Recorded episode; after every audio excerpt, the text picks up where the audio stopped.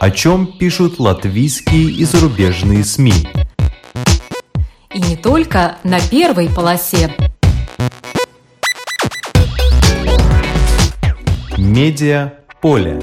На латвийском радио 4.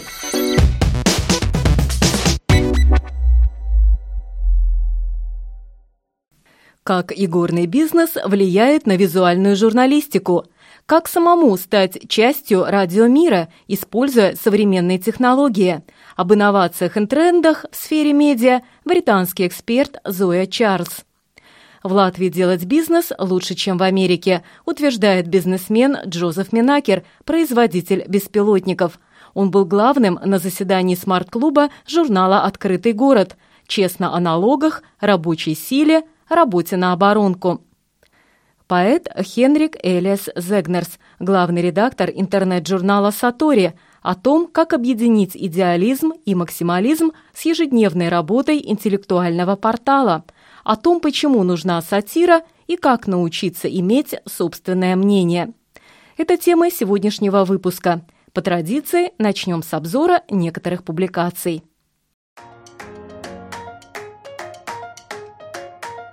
На страницах журнала «Ир» мать убитого администратора неплатежеспособности Мартинша Бункуса впервые заговорила о версиях убийства ее сына. Она усматривает в этом деле и государственную проблему, считая, что до убийства довела профессиональная деятельность Бункуса с политическим привкусом, что кто-то был политически заинтересован в смерти ее сына. Даци Бункуса полагает, что создан такой механизм, чтобы все думали, что администраторы неплатежеспособности – негодяи. Между тем разрабатывают законы и утверждают правила работы Сейм и Министерство. Мать Бункуса считает, что нужно отделить администрирование неплатежеспособных предприятий от ликвидации банков. Она утверждает, что не знала о том, что сыну угрожали за два года до убийства. Ее также смущает то, что от полиции ничего не слышно о связи с США. У Мартинша Бункуса была связь с работником американского посольства, лоббистом Дэвидом Меркелем, а тот сотрудничал с Рижской думой.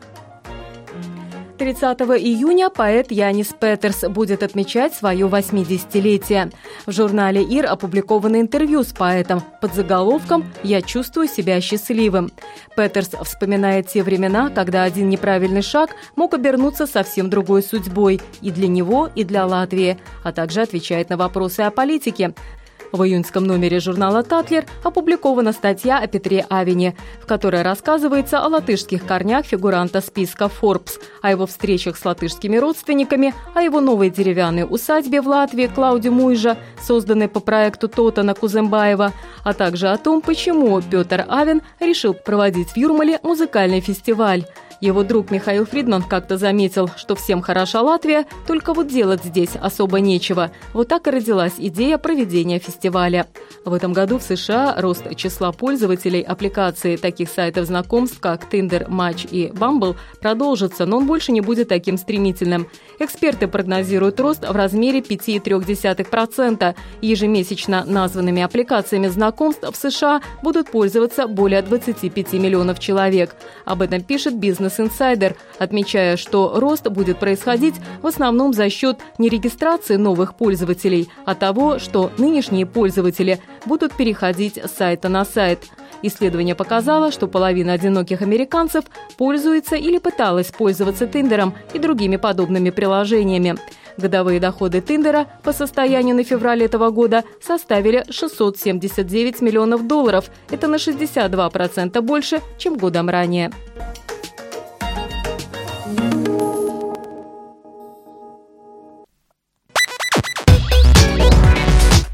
Медиа поле. На латвийском радио 4.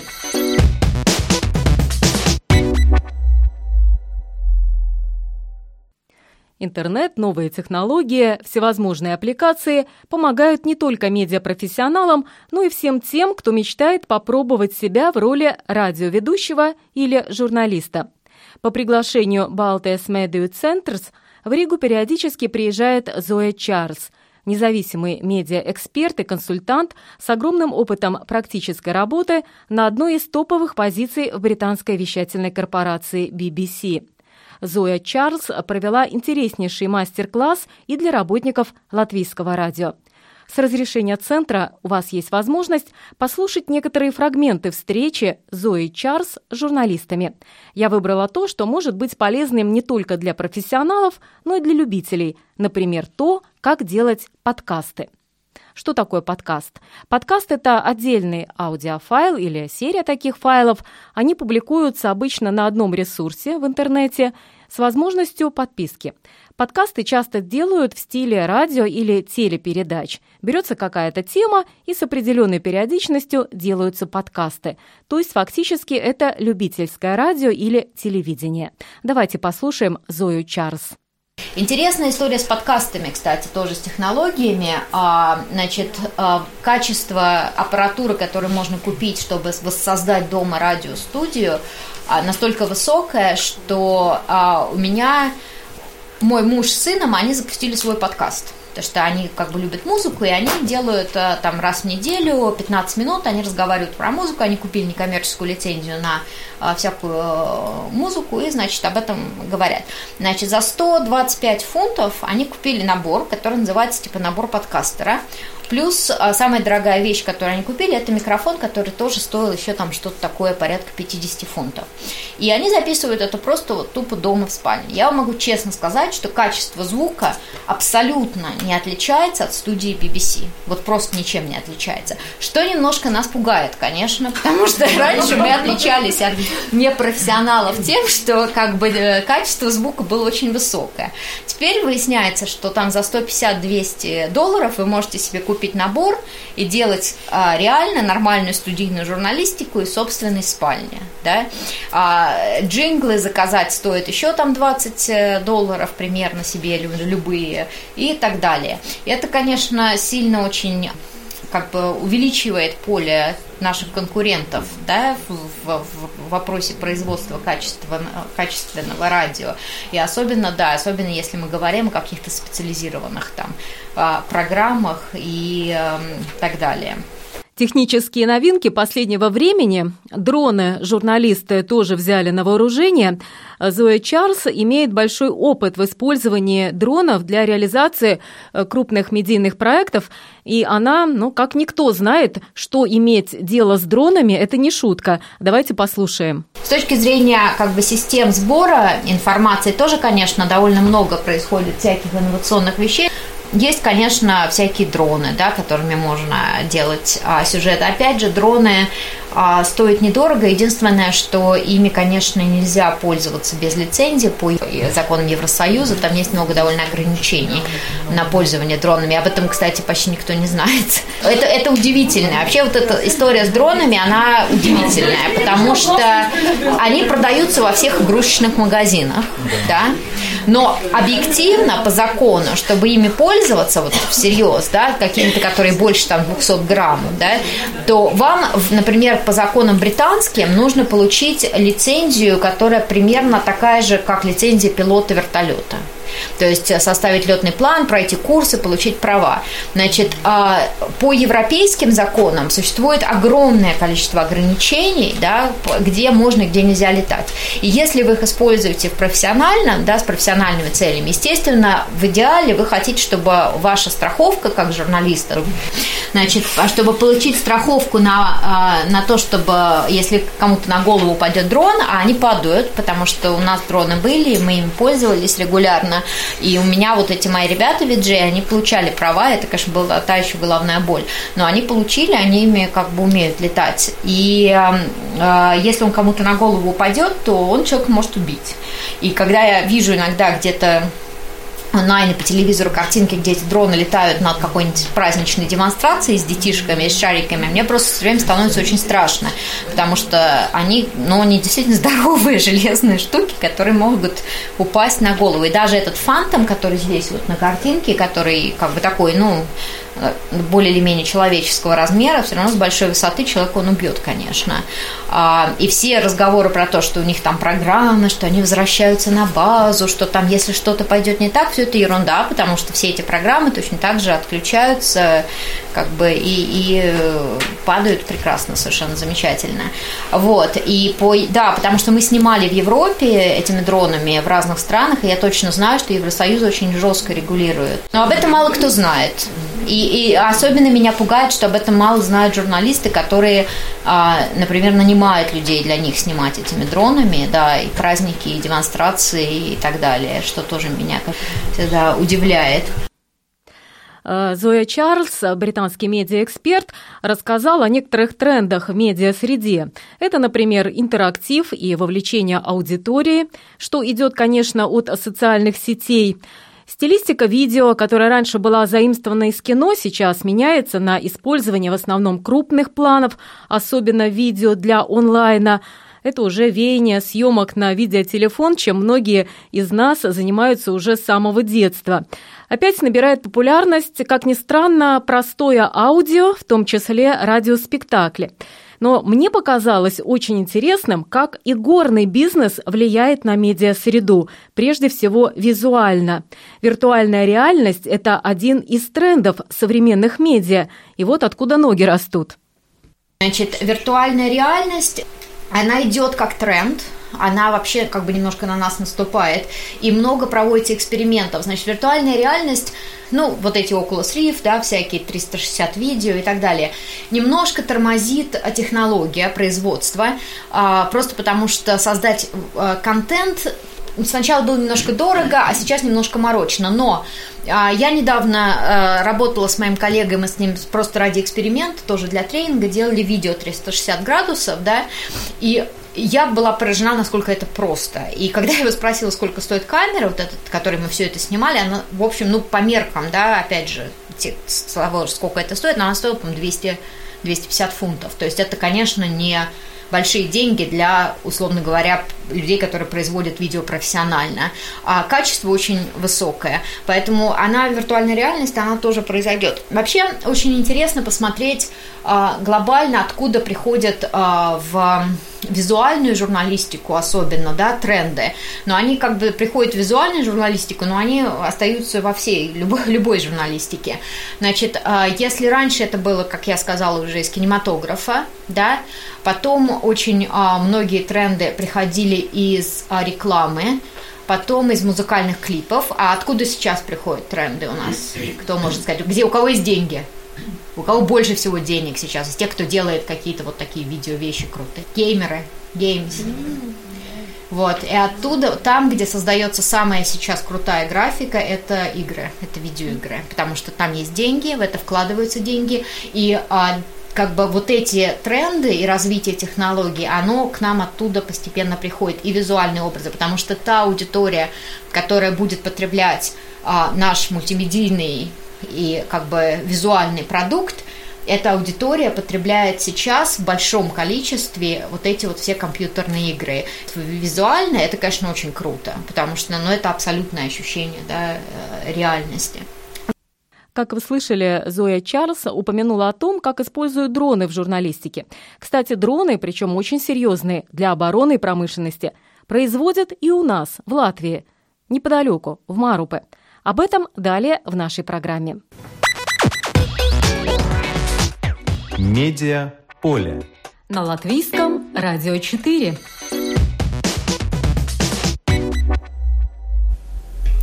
В Латвии делать бизнес лучше, чем в Америке. Это утверждает бизнесмен Джозеф Менакер, которого э, главный редактор журнала «Открытый город» Татьяна Фаст вместе с Владимиром Вигманом пригласили на заседание смарт-клуба своего журнала. Вот Татьяна Фаст у нас в студии, и мы можем задать вопрос, почему пал выбор именно на этого героя. Вы знаете, когда Джозеф Минакер приехал к нам э, на заседание клуба и э, высказал вот этот тезис о том, что делать бизнес в Латвии лучше, чем в Америке, вся наша аудитория вздрогнула. Мы а это наша, услышим даже. А наша аудитория позже. это предприниматели, которые давно и успешно, тоже успешно ведут бизнес в Латвии. Тем не менее, э, у каждого из них есть куча проблем. И мы всегда, встречаясь, говорим об этих проблемах и пишем об этих проблемах. Ну, наверное, просто потому, что о хорошем писать не особенно принято, если оно идет, значит, так и надо. И когда Джозеф это заявил, то как бы возникла куча вопросов у наших предпринимателей. А что вы считаете хорошим? А вот как вы относитесь к нашей налоговой системе? А как вы относитесь к нашему дефициту рабочей силы? И так далее, и тому подобное. Тем не менее, Джозеф ответил на все вопросы, но вы спросили, как мы познакомились. Мы не были знакомы до этого, но обычно в наш клуб э, друзья приводят друзей. И мы хорошо знакомы с Инной Штейнбука, бывшим э, главой э, представительства Еврокомиссии в Латвии, с которым, которая работала с Джозефом Минаки Беккером в свои годы, 80-е годы, в Институте экономики Латвии. И Джозеф ученый, он э, доктор наук, э, защитился еще в советские годы здесь, в Латвии, и уехал в конце 80-х в Соединенные Штаты Америки. Уехал с одной мечтой – начать делать бизнес. А, тогда еще здесь это только все начиналось, и ему казалось, что Америка раскрывает двери для всех, и вот там-то сейчас начнется настоящая жизнь.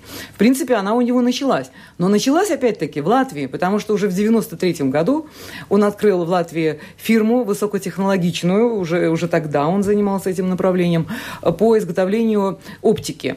И эта фирма у него существует до сих пор. Э, правда, он ее уже продал очень выгодно. И в 2009 году открыл э, вторую фирму здесь же, в Латвии, уже по производству беспилотников. Она работает до сих пор э, в Марупе, где у него наняты там 100 человек, почти 100 человек сотрудников фирмы, которые выпускают беспилотники продаваемые во всем мире. И Джозеф э, стал успешным бизнесменом на территории Латвии, живя в Америке. И вот на этой встрече у нас в смарт-клубе он сравнивал, э, так сказать, э, способы ведения бизнеса тут и там, и пришел к выводу и доказал нашим же предпринимателям, что вести бизнес в Латвии оказывается выгоднее, удобнее и успешнее очень часто, чем в Соединенных Штатах Америки. И вот сейчас самый момент послушать самого Джозефа Минакера, который приведет несколько аргументов, почему в Латвии делать бизнес лучше, чем в Америке. В двух словах я бы хотел остановиться на почему мы все-таки решили делать бизнес в Латвии. Это большая загадка, да? Скажите, да, как здесь хорошо. Я хочу сказать, что тут делать этот бизнес хорошо. Да. Я могу объяснить почему. Значит, во-первых, очень квалифицированная рабочая сила. Она дисциплинированная, народ технически хорошо подкован, народ достаточно лоялен. У нас э, в Латвии замечательная э, сфера для ведения бизнеса. Знаете, почему я так говорю? Потому что у меня был бизнес в России. Значит, после бизнеса в России тут рай. Далее, с точки зрения налогов. Ну, у вас налоги низкие. Да? Вы можете о них говорить, что они высокие, да? но у нас после того, как Трамп понизил э, наши налоги, они стоят 21%. Это федеральный. Да? Но к федеральному нужно добавить налог штата. То есть вы выйдете так грубо, если вы в Нью-Йорке, например, будете платить 30%. Да? В той же Германии 33%, в Испании 25%. Социальный налог у вас выше, чем у нас. Да? Но э, с точки зрения предпринимателя, да, он выше. Но я ну, нужно пересчитывать. Например, э, нормальное предприятие в Штатах все-таки снабжает э, страховкой, да? ну, которую покупают. Если вы узнаете, сколько, сколько предприятия платят за страховку, по сравнению даже с тем, что если вы покупаете, мы говорим разница в десятки раз. Да? Если вы, я вам возьму два одинаковых предприятия и пересчитаю налоги, то я могу вас уверить, что в Штатах мы заплатим больше. В Штатах, ну, в Нью-Йорке, ну, моя информация будет, скажем, конца 2017 года. Чтобы взять нормального техника, да, я не говорю о инженере, да, я буду платить 30 долларов в час. Тут сопоставимому оптику, ну, зарплата будет порядка от 8 до 11 долларов в час. Но на самом деле производительность американского рабочего все-таки, да, там не так все, не так все легко и, и, и просто. Она ниже. Американский рабочий работает хуже, и он более избалован, и получает больше. Да. На самом деле, с точки зрения рабочих, ну, для нас это не было никогда большим фактором. Да? Фокус в инженерах. Инженеры лучше и дешевле. Где действительно есть экономия, это на инженерах. Потому что найти инженеров в Америке практически невозможно. Впрочем, как и в Латвии становится невозможно найти. Да. Ну вот это был Джозеф Минакер, который производит у нас здесь в Марупе э, беспилотники, дроны, но не обычные дроны, а 22,5 килограмма. И вот те, которые нужны для крупного бизнеса, два обычно беспилотника плюс необходимое оборудование, он продает по 300-700 тысяч э, долларов. Евро. Евро, mm-hmm. даже евро. Да.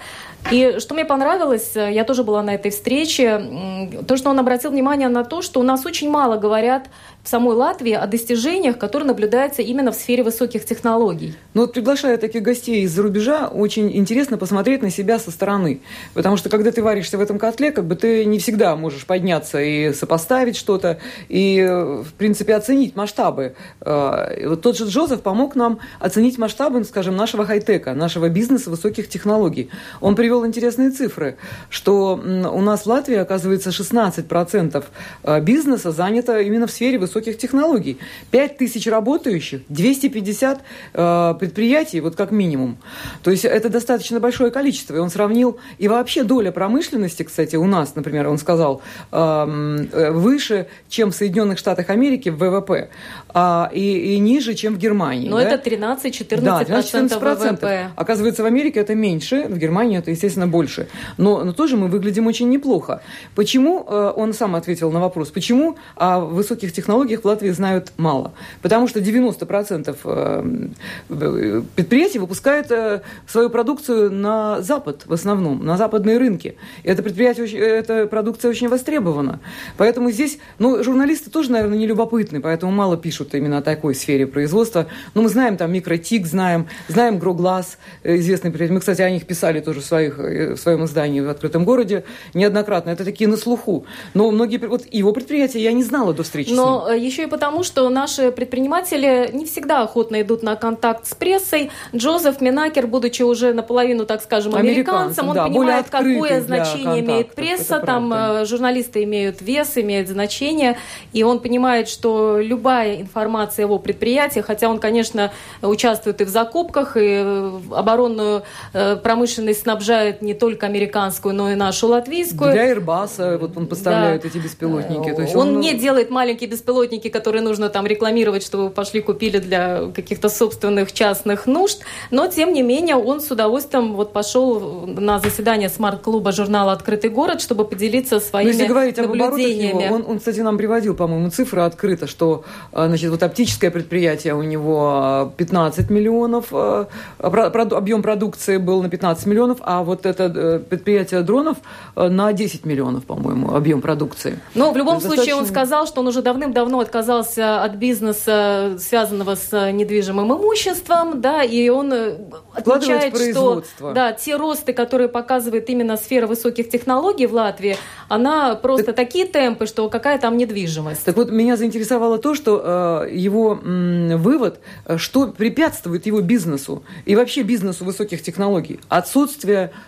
грамотных э, инженеров. Э, даже инженеров-технологов, он говорит, простых инженеров, которые могут наблюдать за процессом. Даже не инженеров-изобретателей, хотя это тоже проблема для всех, а, но а... именно инженеров. И удивился, почему наши вузы, э, в которых достаточно много студентов, так мало выпускают инженеров. А меня еще удивило то, что он указал на нехватку промышленных объектов недвижимости, которые могли да, которые бы приобретать, сдать под сдать, предприятие. Да, под предприятие. Тоже, казалось бы, казалось ниша бы, для нас очень да. такая свободная. Он сказал, конечно, есть, но дорого. То есть у нас завышают цены, не понимая, может быть, что и это мало промышленных бизнес. площадей. Да, Именно для да, промышленности, да. для производства. Да. Я даже могу процитировать э, Джозефа Минакера. Он объясняет, почему никогда не сможет заниматься массовым производством в Латвии – так же, как и в Америке, кстати, добавляет он, просто потому, что нет достаточного числа специалистов ни там, ни тут.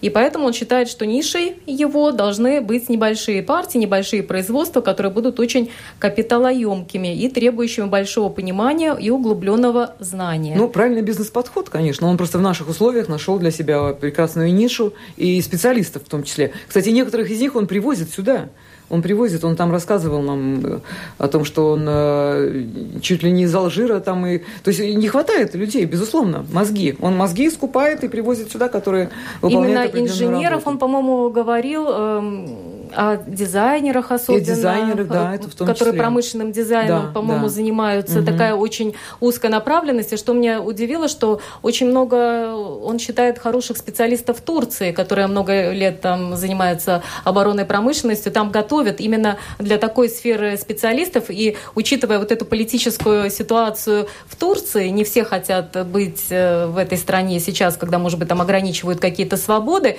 И очень хорошее время для переманивания вот таких вот инженеров, э, дизайнеров, Штучный которые товар, да. военной промышленности соображают. Вот переманивают их сюда, в Латвию, потому что для них здесь достаточно комфортные условия жизни. Да, и это вот он на эту проблему обратил внимание как раз, что у нас, несмотря на то, что э, страна э, э, занята как бы высшим образованием, да, и у нас достаточно широкий спектр этого высшего образования, а вот специалистов для вот таких высокоточных э, э производств не хватает. То есть это ниша для молодых, безусловно, есть куда стремиться. Да, если вы помните, там был один из вопросов, э, какой есть потенциал у военной промышленности Латвии, да, потому что показывает рост вообще сферы высоких технологий, но это может быть как одно из направлений это именно военная промышленность. И он тогда э, привел пример Польши, в которой 20 лет назад вообще не было никакой фактически военной промышленности, а сейчас она выросла до огромных э, размеров с э, специалистами высочайшего уровня и много продукции очень хорошего качества, которые поляки тоже уже продают за границу. Да, да, в этом смысле он приводил примеры интересные и полезные для Латвии, где можно развивать свои технологии. Да, в целом очень встреча такая была позитивная, и вот это, когда речь зашла-то о налогах, да, вот э, что он самое главное сказал, переводил в пример Илона Маска, что если бы люди думали о налогах, занимаясь каким-то делом только о налогах, да, то ничего бы не вышло, потому что у самого э, Джозефа Минакера позиция такая, когда ты делаешь бизнес, ты не должен думать о налогах. Ну, хорошая позиция, конечно, когда есть э, стартовый капитал, скажем так. Он говорит так, это одна из огромных ошибок, которые делает любой предприниматель, особенно в Латвии. Ну, это он об изобретателях, так, да. о бизнесменах-изобретателях, которые да. думают о, прежде всего, о высоком, а потом уже о низком. Потому а наши... что надо думать прежде всего, как делать как деньги, а уже потом, заработать. Э, как поднять свои доходы, а уже потом будет еще заплатить налоги. И по поводу изменяющейся вот этой налоговой системы, что мы жалуемся, что она у нас нестабильная и, и так далее. Вот, насколько помню, он сказал, что в США каждый год его бухгалтер получает целый талмуд, в котором огромное количество страниц, уж не 5 и не 10, с разными поправками, которые касаются налогового законодательства, причем не только на э, там, федеральном уровне, но, в общем, масса, масса, масса налогов, так что... Нет, безусловно, он преподал как бы и нашим предпринимателям такой урок э, правильного бизнеса, и с одной стороны рискового, с другой стороны очень продуманного и э, технологичного, и такой перспективного.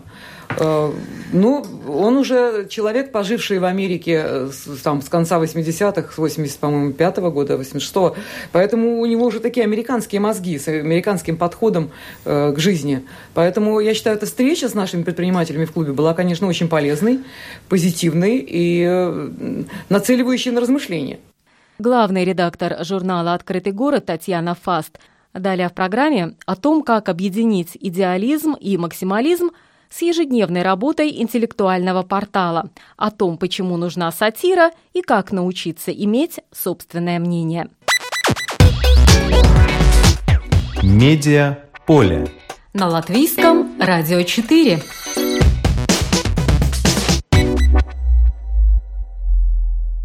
Мы повторяем программу, звучавшую ранее.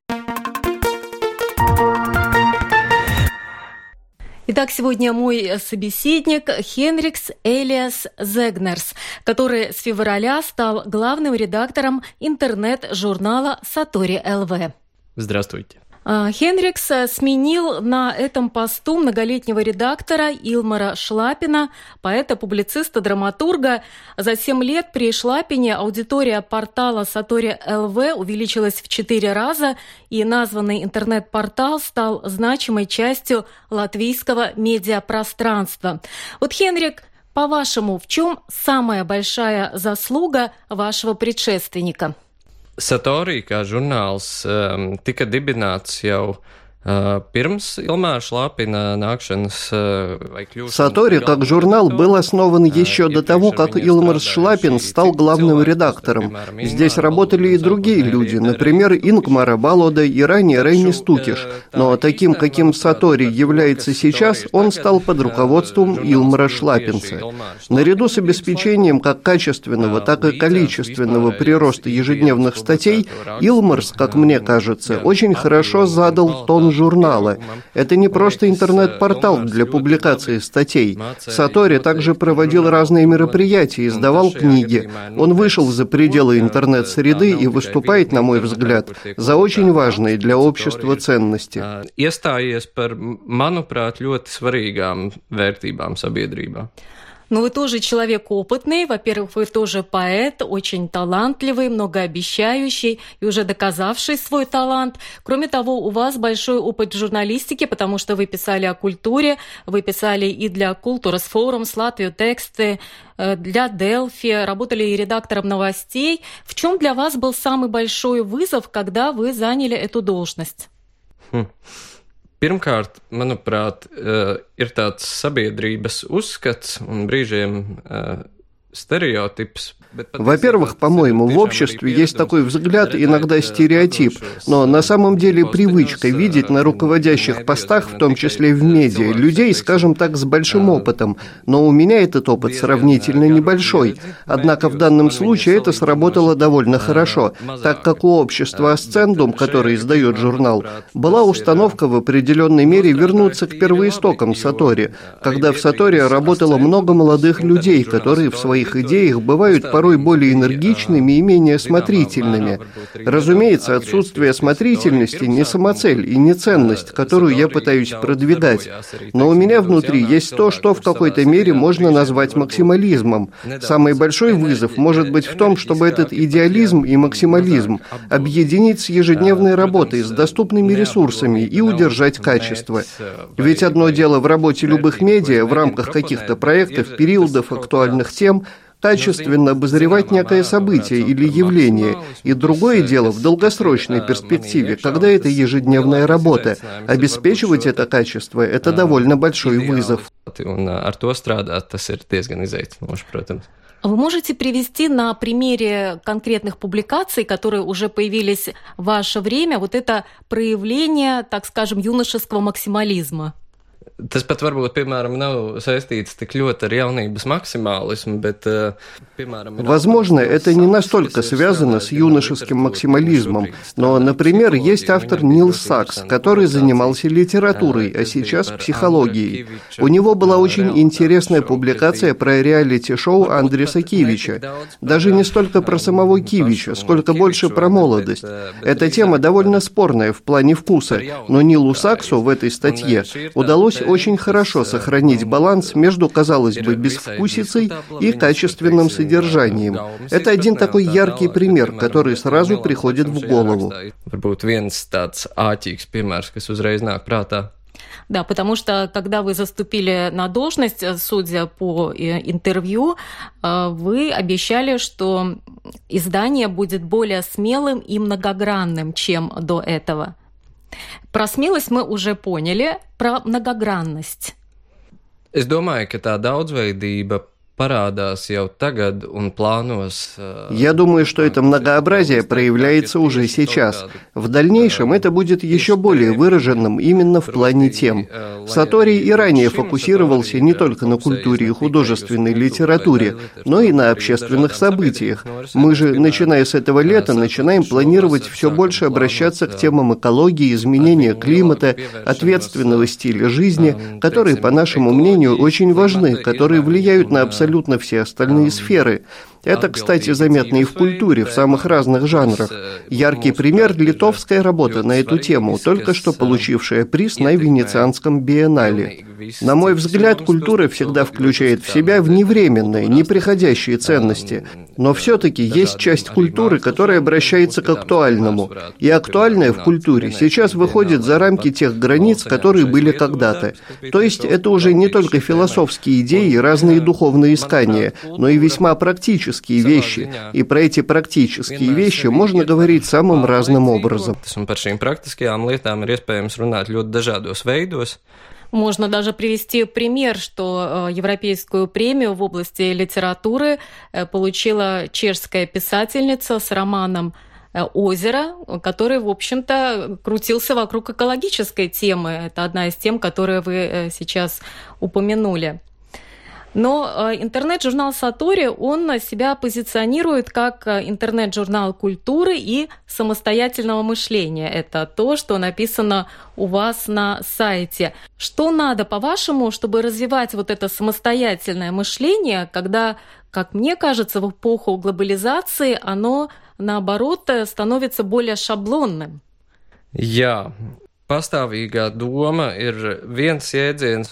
Да, самостоятельное мышление – это одно понятие, и недалеко от него другое понятие – критическое мышление.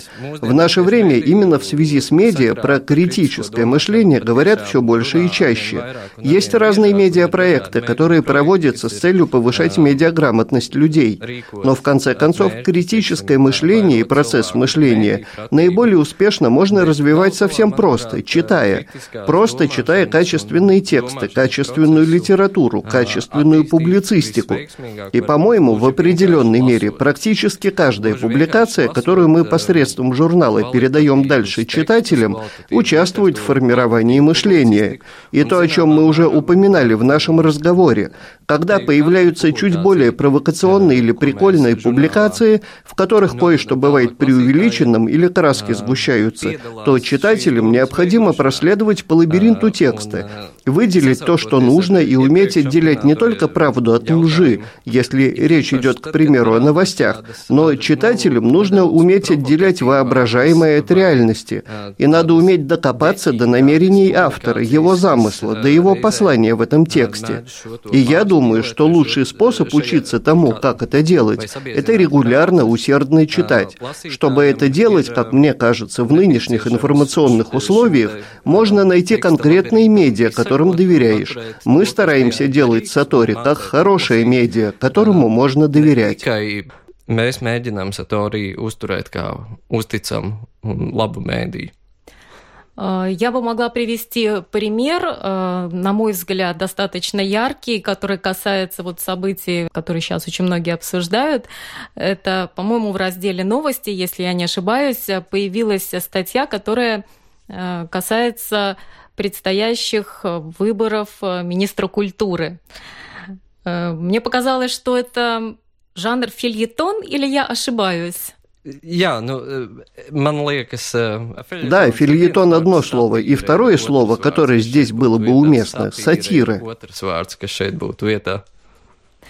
Кто автор? Потому что, мне кажется, там автор был не указан, хотя, на мой взгляд, очень интересно написано. Jā, tas ir divu автору дуэт. Это дуэт из двух авторов, который пять лет назад уже написал ряд публикаций для Сатори. И сейчас, накануне этого политического решения, у нас появилась мысль вновь пригласить этот дуэт. Пусть они останутся под своим анонимным названием. Думаю, это подходит для этого жанра. Но сатира нужна. Сатира всегда людей интересовала и всегда людям помогала. И это по-прежнему так. На мой взгляд, по-настоящему качественного юмора и качественных, легко читаемых развлекательных материалов в наше время очень мало, и такие мы стремимся искать. С одной стороны, я понимаю, почему этих авторов хотят оставить анонимными, потому что на самом деле очень нелицеприятные вещи говорят про некоторых из кандидатов, э, возможных кандидатов на пост министра культуры. Я просто объясню, э, я, конечно, советую всем зайти на сайт Satori LV и прочитать эту публикацию, которая называется «Mēles Melš. Kurš būs kultūras ministrs?» И помимо таких реальных кандидатов, как Зигмар Лейпенш или, например, Ингуна Рибана, которая когда-то уже была министром культуры, она архитектор, и упоминается также, что она и модель в прошлом, но э, есть такая оговорка, что уж слишком она увлекается э, вопросами нравственности, возможно, и не станет она поэтому министром культуры, но самое интересное там идет дальше про так называемых четырех бременских музыкантов. Это уже фигуры, которые фактически ну, на мой взгляд, вряд ли могут стать министром культуры, потому что это и Байба Рубиса, и Арнис Циндерс. В частности, например, написано, что если министром культуры станет Арнис Циндерс, то он может показать свою цифровую, там, дигитальную силу, чтобы в дальнейшем мы э, все могли наблюдать вот эти культурные события, не выходя из дома. Конечно, здесь слышна ирония, потому что мы знаем, что электронного голосования в Латвии как не было, так и нет, и многие-многие годы. Но, казалось бы, э, такая новость, как министр культуры, но это действительно очень яркая, на мой взгляд, сатира, которая затрагивает темы намного шире, чем вот сама эта область культуры. Я, пожалуй, не могу назвать еще э, в интернет-среде э, какие-то ресурсы, которые вот действительно бы публиковали такие сатирические э, материалы. Некоторые появляются иногда желчные колонки, некоторых обозревателей, но это, в принципе, уже даже, я бы сказала, литературное произведение такое полноценное. Вот у меня вопрос по поводу языка портала. Это, конечно, главный язык латышский язык. Вы не думали, что, может быть, создать раздел все-таки один на русском языке? Утопискā līmenī man šāda doma ļoti patīk. На утопическом уровне мне эта идея очень нравится. Если звезды встанут в особо благоприятной комбинации, я не исключаю того, что когда-нибудь это и сможет произойти. Но это вопрос ресурсов, доступных средств.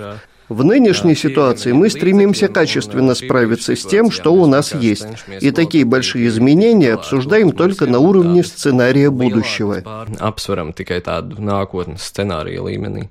Но я спросила, почему? Потому что, например, ваше стихотворение в переводе на русский язык я нашла на портале litkart.ru. И я подумала, что было бы хорошо, чтобы э, русскоязычный читатель, который, может быть, и владеют латышским языком, но им бы хотелось все-таки литературные произведения читать на родном, потому что не всегда может быть владение языком настолько хорошим, чтобы прочитать литературное произведение, будь то проза или поэзия. И учитывая, что у нас, э, конечно, очень много русскоязычных э, жителей. Хотелось бы, чтобы они вовлекались в этот культурный контекст, и, может быть, через вот эти переводы а, им бы захотелось потом почитать в оригинале, потому что я сама, например, Нору Икстену начала читать того, с ее вот этого двуязычного э, небольшого романа, и мне было интересно, и я дошла как раз-таки до Маты Спенс, «Молоко матери», и на вашем портале я прочитала о том, что принято решение и будут экранизировать э, вот этот роман. То есть у вас хорошая подборка новостей. И, между прочим, бывший супруг Норы Икстона, это Ливан Беридзе, грузинский писатель. Я в одном из его интервью читала, что он э, тоже хотел бы, чтобы некоторые произведения латышские все-таки переводились на русский язык, хотя бы для таких, как он, которые, может быть, знают латышский язык, но еще не настолько хорошо, чтобы прочитать, например, произведение своей жены в оригинале. Угу. Piebilst. Здесь я хотел бы добавить, кстати, что, на мой взгляд, это очень важно, чтобы культура была той частью мира, жизни, общества, которая бы объединяла латышских и русскоговорящих и читающих. В этой связи нужно упомянуть текстовую группу «Орбита», которая часто занимается публикацией билингвальных книг, в основном поэтических. И у нас есть несколько фестивалей, которые время от времени активизируются и где проводятся чтения чтения на разных языках. Один – это фестиваль «Поэзия без границ», который, насколько я знаю, состоится и в этом году. Есть конкретные люди и конкретные события, которые объединяют две части нашего общества. На мой взгляд, это очень важная и нужная работа. Но э, пока э, русский раздел вашего портала – это вопрос прежде всего финансирования. Насколько я понимаю, вы собираете пожертвования? Интернет-журнал Сатори. Интернет-журнал Сатори в основном финансирует Министерство культуры, Фонд капитала культуры. Но у нас есть также программы для людей, которые могут и хотят жертвовать. Обычно ближе к осени проводится кампания по сбору пожертвований. Но и в другое время, посещая наш портал, можно найти соответствующий раздел для пожертвований и помочь таким образом медиа жить, помочь выходить публикациям ежедневно. Если говорить о разделе на русском, то я допускаю, что на это может потребоваться такой же бюджет, как для нынешней версии. Если посмотреть реально, то это сейчас не в нашей повестке дня. Это скорее мечта, но мечтать важно. Bet sapņot ir svarīgi. Ну и, конечно, нас интересуют э, ваши авторы. Кто ваши авторы? Сатори регуляры. На Саторе регулярно или менее регулярно публиковались больше ста разных авторов. Ежедневно мы работаем примерно с 50 людьми, большим кругом внештатных авторов. Среди тех, кто пишет регулярно, Марис Зандерс, который часто комментирует политику и вопросы, связанные с историей. Каждую неделю выходит колонка писателя Паула Банковскиса. В последнее время мы полюбили авторов прозы, например, Эрвина Варда и Акселя Хирша, которые создают очень качественную, а в случае с Эрвином Варде, еще и развлекательную художественную литературу. В области культуры мы стремимся охватывать как можно более широкое поле событий и мероприятий. На расстоянии вытянутой руки стараемся держать все жанры и виды искусства, поэтому для каждой сферы у нас есть конкретные специалисты, как для визуального искусства, например, искусствовед Санта Хирша, для театра, где у нас целый ряд авторов. То есть к каждому жанру мы привлекаем тех, кто способен высказаться на конкретную тему наиболее интересно и компетентно. Интересантāk un viskompetentāk izteikti. Ну и чтобы завершить наш разговор, как вы думаете, как ваш личный почерк повлияет на дальнейшее развитие портала satori.lv? Mūsdienās tā informācijas telpa ir ļoti pārsātināta. В наше время информационное пространство очень перенасыщено. У каждого есть возможность читать самые разные медиа бесплатно в любое время суток на самых разных языках. И важно уметь конкурировать на этом рынке. И, на мой взгляд, один из способов, как это сделать, это через определенную легкость и открытость. Например, убедившись в том, что на важные темы доступны публикации, которые могут понять и люди, которые не являются специалистами в этой теме. Это не исключает того, что о действительно важных событиях, будь то новая книга, фильм или выставка, мы будем публиковать углубленные, аналитические, исчерпывающие рецензии. И есть сферы, в которые мы хотим привлечь исследовательскую журналистику. Но этот серьезный анализ мы хотим сбалансировать легкими, доступными текстами, которые можно прочитать без особых забот и проблем. Без rūpēm un, un проблемām. Спасибо. Это был Хенрикс Элиас Зегнерс, главный редактор интернет-журнала satori.lv. Paldies, visu labu! Спасибо всем за внимание. Программу провела Марина Ковалева. О чем пишут латвийские и зарубежные СМИ? И не только на первой полосе. Медиа поле. На латвийском радио 4.